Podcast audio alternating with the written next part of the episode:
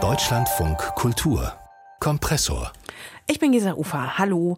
In den 70er und 80er Jahren, da war Sorab Shahid Saleh ein wichtiger und gefeierter Regisseur.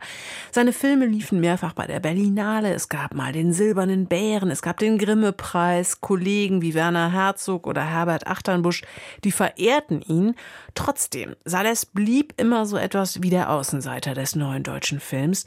1998 starb der gebürtige Perser mit nur 53 Jahren in den USA. Mal heißt es an Hunger, mal an inneren Blutungen. Fest steht, er war von Krankheit und Alkohol zu diesem Zeitpunkt schwer gezeichnet.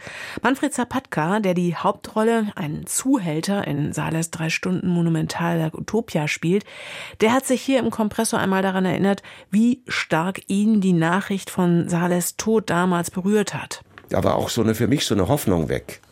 So eine, so eine, so eine Möglichkeit, konsequent und völlig anders, als man bisher gewohnt war, auch mit Schauspielern umzugehen. Er war der liebevollste Regisseur, den Sie sich vorstellen können. Sorab Shahid Salehs Werk wird seit einigen Jahren wiederentdeckt. Gerade ist eine dreibändige Biografie über ihn erschienen, geschrieben von dem Journalisten Berung Samsami und am 27.10. da läuft im Berliner Kino Arsenal im Rahmen des Archivfestivals Restored der Sales-Film In der Fremde von 1975. Hinter dieser restaurierten Fassung steht das Sorab Shahid Archive, das von der Filmhistorikerin Vivian Buchhorn gegründet wurde.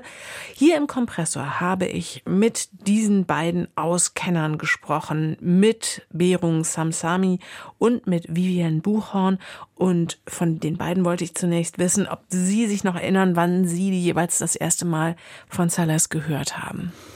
Ja, ähm, wir haben 2016 ähm, eine erste, ja, eine nach langen Jahren erste Retrospektive im Zeughauskino Berlin vom Deutschen Historischen Museum gemacht und ähm, haben dafür tatsächlich äh, anderthalb Jahre gebraucht, um die vorzubereiten, weil es eben anders war und ähm, wir durch das Werk gemerkt haben, die Filmkopien sind nicht zugänglich. Diese Retrospektive kann faktisch nicht stattfinden und wir haben uns auf einen langen Weg gemacht, um eben sowohl äh, Rechte an den Film, aber für die Vorführung als eben auch mögliche Filmkopien oder zumindest Digitalisate aus den ähm, oftmals auch Fernsehsendern zu ja ähm, zugänglich zu machen für diese große Reihe 2016, die nach Berlin dann auch in Teheran unter anderem, aber dann auch in Brüssel und London gespielt wurde. Also es gab ein reges Interesse damals schon. Mm, verstehe. Und äh, Herr Samsami, wie war das bei Ihnen, die Initialzündung? Erinnern Sie sich noch an Ihre erste Begegnung mit Sales?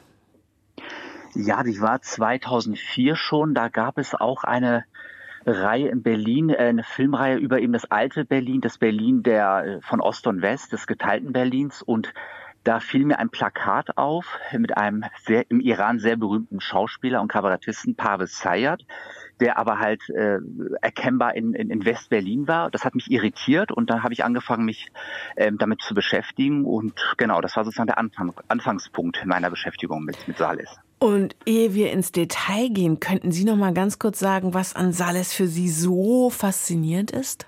Es sind die Filme, die meist ohne viel Sprache, ohne viel Dialog die Grundprobleme der Menschen zeigen, die im Mittelpunkt von Sades Filmen stehen. Das sind meistens Außenseiter, kleine Kinder, sogenannte Gastarbeiter, ausländische Arbeiter, ähm, Hausfrauen, Prostituierte, Zuhälter, Menschen, die psychisch krank sind.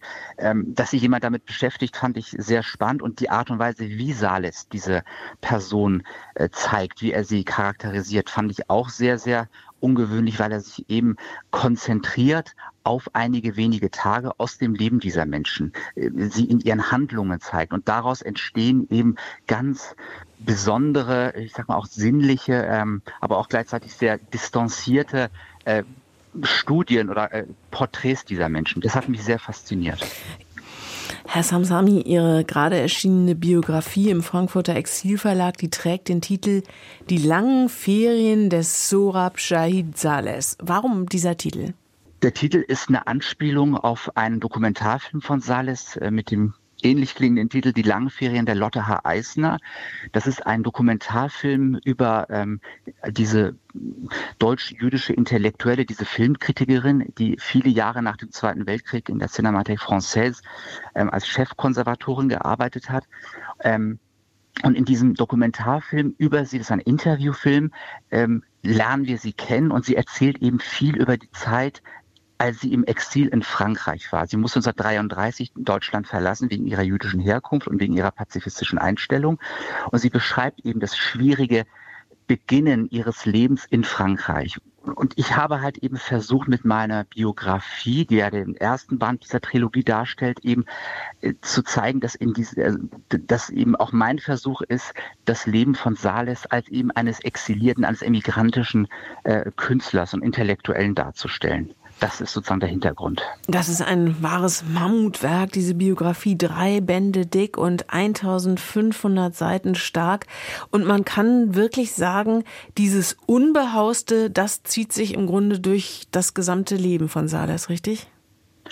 Genau, also er hat, er hat immer wieder äh, die, seine Lebensstation äh, gewechselt. Er ist, wenn man so will, wenn man es kurz formulieren, formulieren will, er ist immer dorthin gegangen, wo seine Pro Produzenten ge gelebt ah, ja. haben, gewohnt haben. Mhm. Also seine erste Station war äh, Berlin, das war Westberlin äh, in den, äh, im Jahr 1974. Das ist vielleicht eine Ausnahme, aber dann ist er nach München gezogen, also in die Filmstadt, äh, wo auch Fassbinder war, wo, wo Werner Herzog war.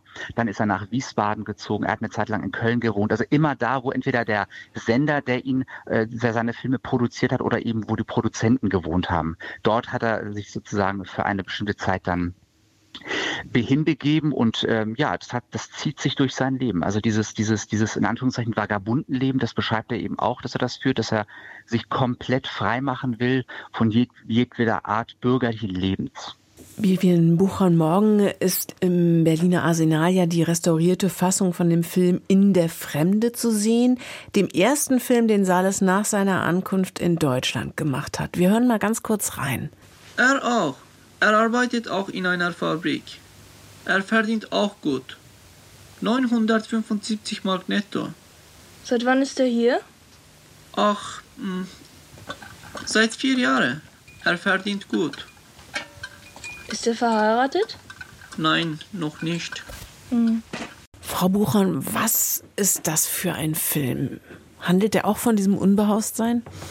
Ja, es geht natürlich, also wie das Thema ja auch äh, ist dieses Jahr beim Film Restored Abwesenheit, ist Absence. Also es geht natürlich um die Suche nach der Identität, also nach dem, was ein neues Zuhause sein kann. Angekommen aus der Türkei kommt Hüseyin nach West-Berlin ähm, und er beobachtet auch ähm, viel, wie Beran gerade schon eindringlich gesagt hat. Also diese Beobachtungen stehen im Vordergrund. Es sind Beobachtungen des Stadtbildes West-Berlins. Ja, man sieht teilweise noch Einschusslöcher in den äh, Hausfassaden man sieht ähm, das Wandeln dieser Figur Hüssein in der Stadt und immer wieder monotone, rhythmische Arbeitsbewegungen in der Fabrik, an der Maschine.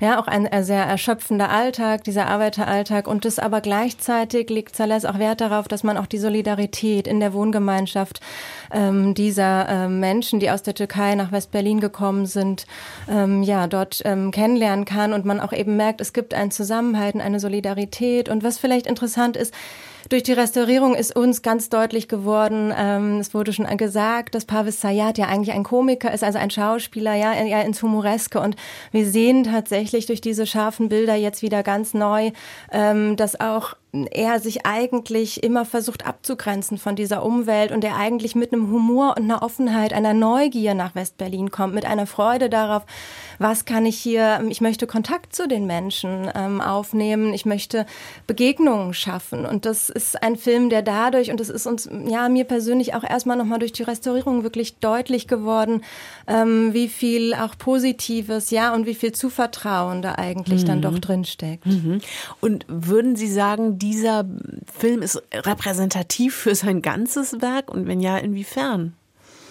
Da würde ich tatsächlich ähm, sagen, klar, es gibt diese Linien zwischen den Filmen, aber ich würde trotzdem darin widersprechen, ähm, dass es ähm, so ein ähm, großes Motiv für mhm. das Gesamtwerk ist, weil für mich, und das ist vielleicht das, was mich auch so stark an ihm immer wieder aufs Neue fasziniert, was vielleicht wichtig ist, auch insgesamt zu verstehen, Salès macht Anti-Verdrängungskino einer westdeutschen Realität, ja, einer Lebensrealität, die oftmals, ja, Familien eingepfercht in ähm, überladene überladenen Wohnzimmern, in denen geschwiegen wird, in denen die Kommunikation dysfunktional ist. Es gibt eine Störung, es gibt eine Nichtverarbeitung der eigenen Geschichte.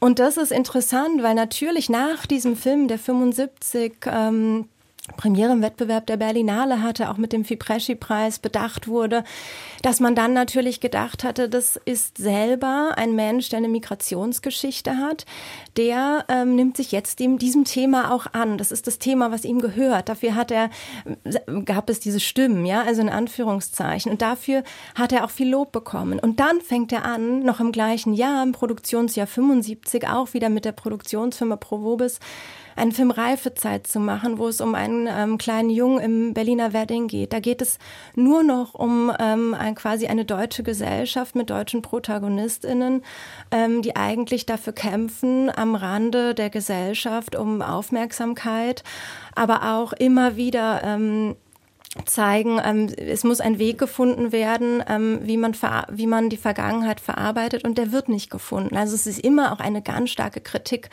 äh, an diesem Nachkriegsdeutschland. Frage an Sie beide. Ähm, wie reagiert eigentlich das Publikum heute auf die Filme und würden Sie sagen, die sind gut gealtert? Ich finde, die Filme sind so aktuell wie nie zuvor. Also, weil sie einfach, also in dem Fall wäre die Antwort ganz klar ja. Sie sind sehr gut gealtert, äh, weil sie gleichzeitig sehr modern sind, dadurch, dass sie sehr einen großen Realismus widerspiegeln. Ähm, sie beschäftigen sich mit Themen, ähm, mit denen wir uns heute noch beschäftigen. Beispielsweise in der Fremde, da geht es auch ganz viel ähm, darum, wie wir eben Brücken bauen kann, wie es zu Begegnungen kommen muss und dass natürlich ein Rassismus, der in der Gesellschaft vorhanden war, und bis heute sich anhält, ähm, dass ähm, der offen gezeigt wird, dass es eben nicht überdeckt wird, sondern dass es beobachtet wird. Es wird gleichzeitig auch nie plakativ gemacht, sondern es gibt immer in Alltagssituationen, ja, es gibt Situationen in U-Bahn, Situationen in Kantinen in, in der Fremde, äh, die immer wieder ähm, eigentlich deutlich machen, es gibt gar nicht ähm, ja eine eine Möglichkeit ähm, der deutschen Mehrheitsgesellschaft damals einfach ähm, die Hand zu geben ähm, und gleichzeitig Angebote zu schaffen und Kommunikation zu schaffen. Also diese Isolation wird dadurch sehr deutlich und ich denke, das ist was, was uns heute immer noch sehr stark begleitet, Wege dafür zu finden. Herr Samsami, wie erleben Sie das? Wie reagiert das Publikum auf diese Filme? Also ich erlebe das so, dass es eben äh, diejenigen gibt, die ihn schon länger kennen und die, die sehr begeistert sind, dass er jetzt äh, wiederentdeckt wird und ähm, dass es auch eine große Neugierde gibt äh, insgesamt für diese, mh, nicht nur für Sales, sondern auch für andere bisher vergessene, verdrängte, unsichtbare Filmemacherinnen und Filmemacher, die eine Migrationsgeschichte haben.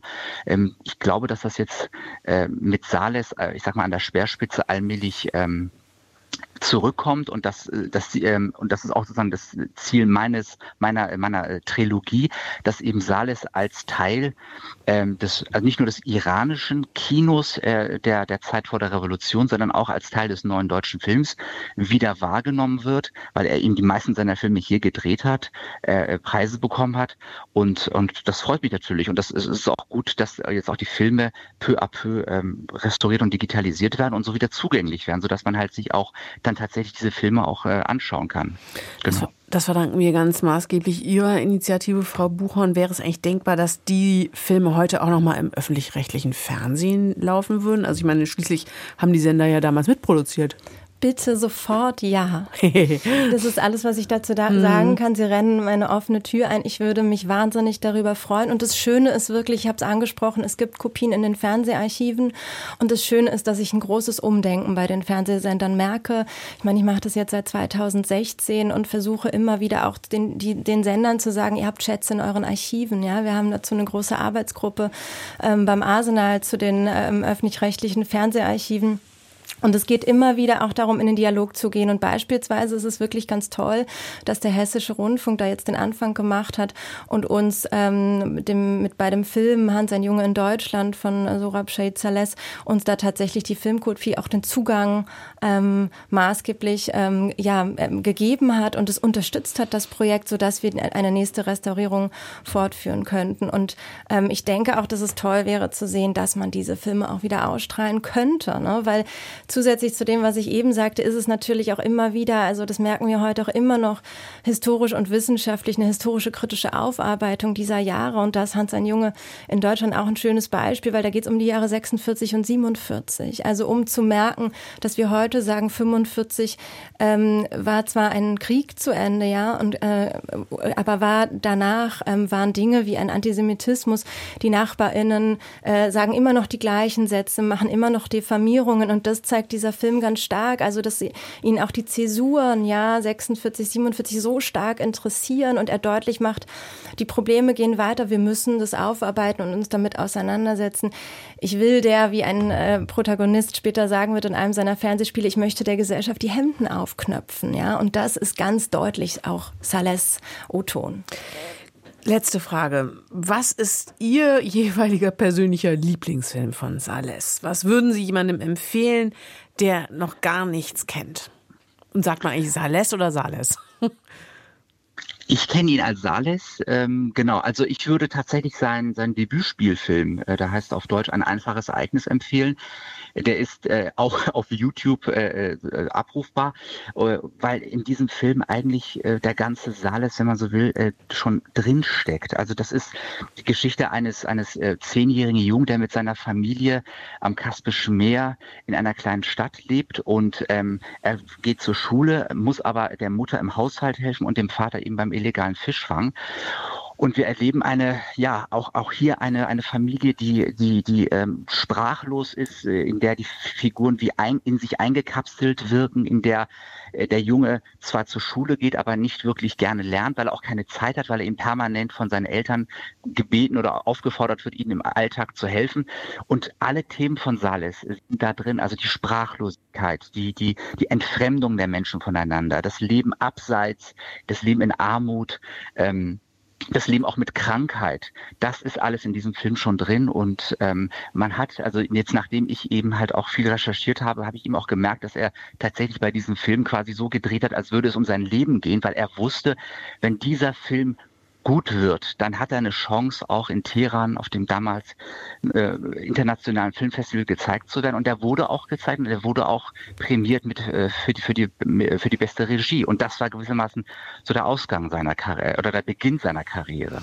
Genau. Frau Buchhorn, welcher wäre Ihr Lieblingsfilm? Ja, das ist ganz schön, weil ich hätte jetzt Reifezeit gesagt, 75, auch bei der Provobis produziert. Und ähm, das ist ein Film, den ich vorhin schon angesprochen hatte, über den kleinen Jungen im Berliner Wedding, der eigentlich seinen Alltag bestreitet. Seine Mutter arbeitet als Prostituierte, was wir dann, was sich später herauskristallisiert, kommt immer in der Nacht nach Hause und beide leben in einem Zimmer, Betten ganz eng nebeneinander. Also er wacht auch nachts immer auf, wenn sie nach Hause kommt, um sich dann in, in langen äh, Einstellungen abzuschminken und ähm, ähm, ja wieder zu entpuppen und die andere Rolle anzunehmen. Aber es gibt eigentlich keine Mutterrolle. Wenn sie auf der Straße nebeneinander gehen, gibt es wahnsinnige Abstände. Also in der Bildlichkeit wird die, diese Distanz ganz stark ähm, gezeigt. Und es ist ein Äquivalent eigentlich zu dem Simple Event, den Biran gerade genannt hat, weil es da auch eben um dieses, um, um dieses Kinderleben, also Kinder, die eigentlich keine Kinder sein dürfen.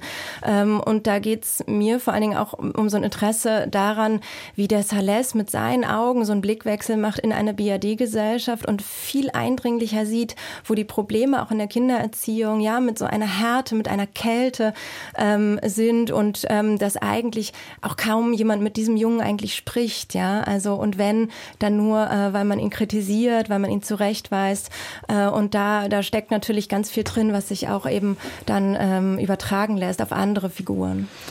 Ja, Sie haben uns äh, sehr neugierig gemacht. Vielen Dank, Berang Samsami und Vivian Buchhorn. Und wenn Sie, werte Hörerinnen und Hörer, jetzt auch Lust bekommen haben, sich mit Saleh zu beschäftigen, die Biografie Die langen Ferien des Surab Shahid Saleh ist im Frankfurter Exilverlag erschienen. Drei Bände kosten 99 Euro. Und wenn Sie in Berlin sind und Saleh auf der Leinwand sehen wollen, am 27.10. läuft um 17 18 Uhr in der Fremde im Kino Arsenal im Rahmen des Restored Festivals. Vielen Dank, dass Sie beide hier zu Gast waren im Kompressor. Danke auch. Vielen Dank.